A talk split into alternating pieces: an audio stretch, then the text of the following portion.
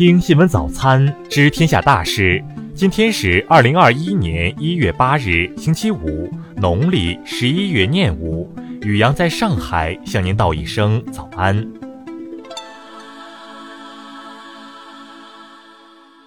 先来关注头条新闻。美媒记者，特朗普现在精神状态非常脆弱。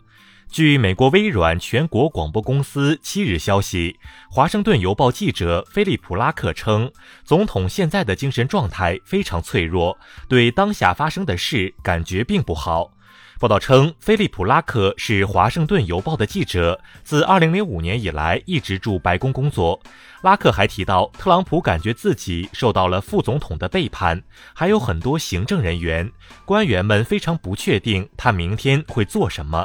而在此之前不久，美国国会联席会议确认拜登胜选，特朗普随后则在一份声明中承诺向拜登有序移交权力。他在声明中写道：“尽管我完全不同意选举结果，事实也证明了我的观点，但一月二十日将会有一个有序的过渡。”再来关注国内新闻。近期，全国多地发布通知，倡导务工人员非必要不回乡，在务工地点过年。确有需要返乡者，需严格遵守当地的核酸、备案、隔离等防控要求。外交部昨日在例行记者会上应询时透露，同中国签署“一带一路”合作文件的非洲国家已由四十四个增至四十五个。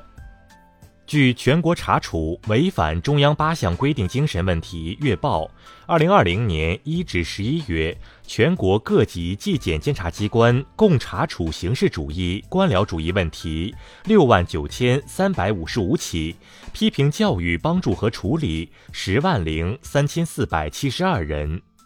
国家发展改革委等五部门近日出台意见，就清理规范供水、供电、供气、供暖行业收费，促进行业高质量发展，提出了五方面、二十四项政策措施。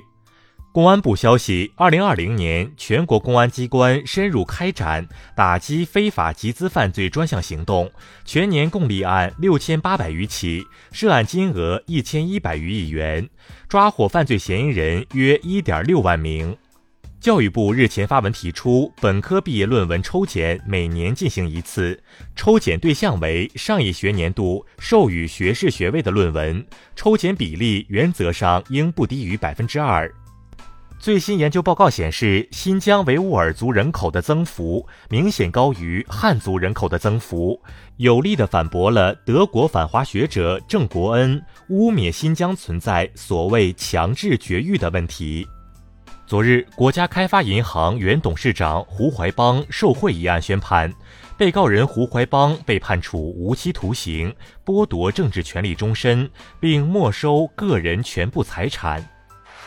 再来关注国际新闻。美国副总统彭斯当地时间七日凌晨三时四十分宣布，拜登在二零二零年总统大选中获得三百零六张选举人票，超过获胜所需的二百七十张，正式认证其为当选总统。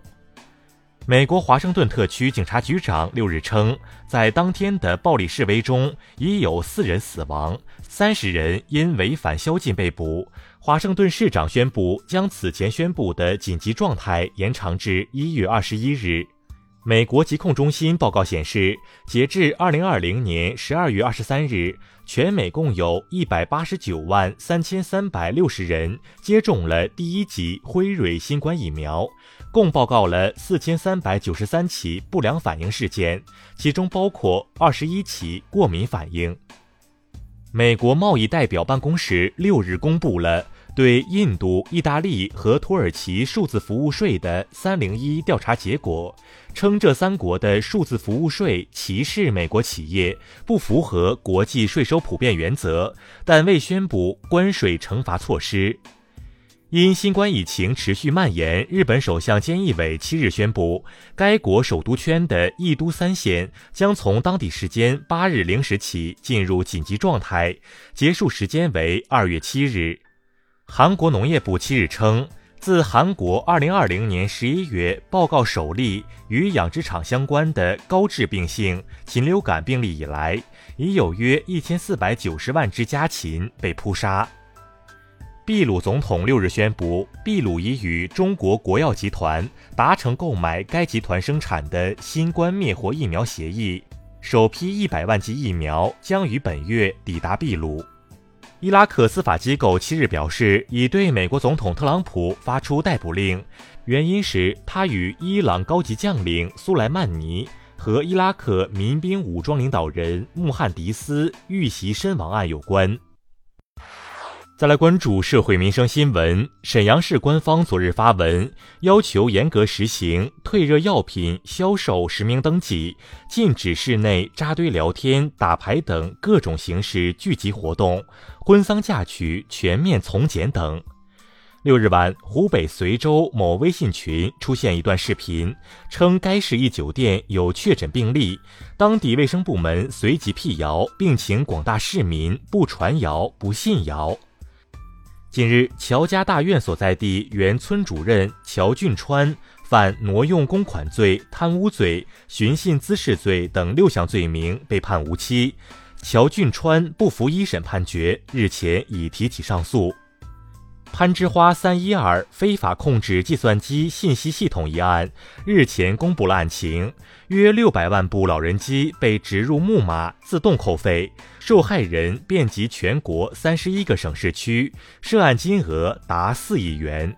二零二零年终奖调查报告显示，百分之六点三的受访者年终奖已经到位，有百分之十三点三的受访者会因不满意年终奖而选择跳槽。